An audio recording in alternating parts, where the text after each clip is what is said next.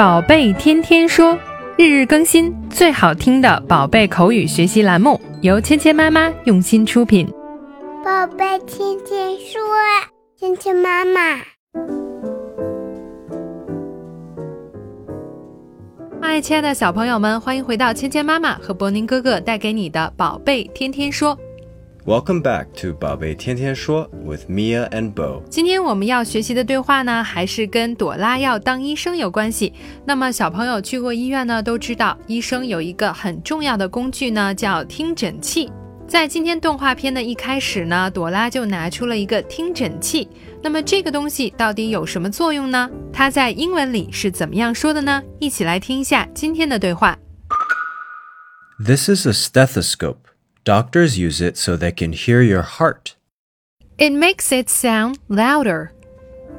今天我们学习的对话说的是什么呢？小朋友们听到了，Dora 向你们介绍了一个医生用的工具。那这个东西呢叫听诊器。This is a stethoscope. Stethoscope 就是听诊器的意思。把它放在我们的胸腔呢，医生就可以清晰的听见我们的心跳声。Doctors use it so they can hear your heart. 医生呢用它可以听到你的心跳。Use 就是使用，Doctors use it so they can hear your heart。所以呢，这样就可以听到你的心跳。Hear 听到，heart 心心脏。This is a stethoscope. Doctors use it so they can hear your heart. 这个是个听诊器，医生们用它可以听到你的心跳。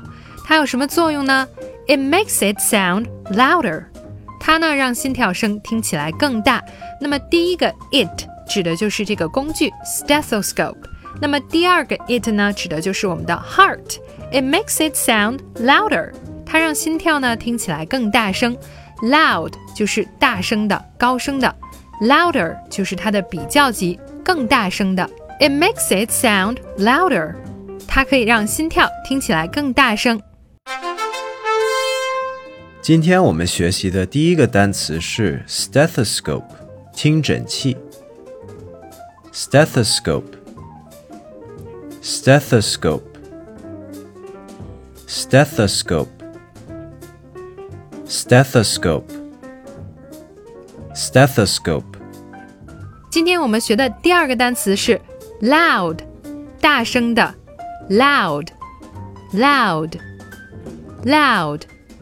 ，loud，loud，loud，loud，loud。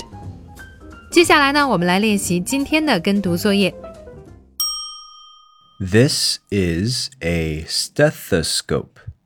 Doctors use it so they can hear your heart. This is a stethoscope. Doctors use it so they can hear your heart. It makes it sound louder. It makes it sound louder. 好，接下来我们来玩你问我答的游戏。小朋友们听到“叮”的声音后，请说出你的那一句。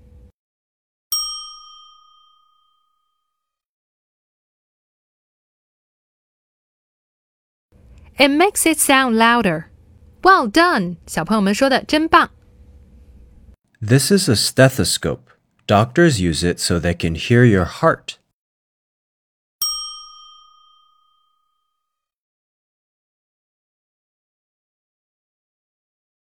Outstanding.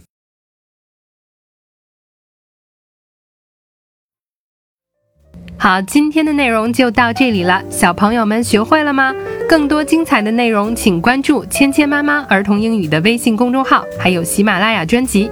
我们明天不见不散。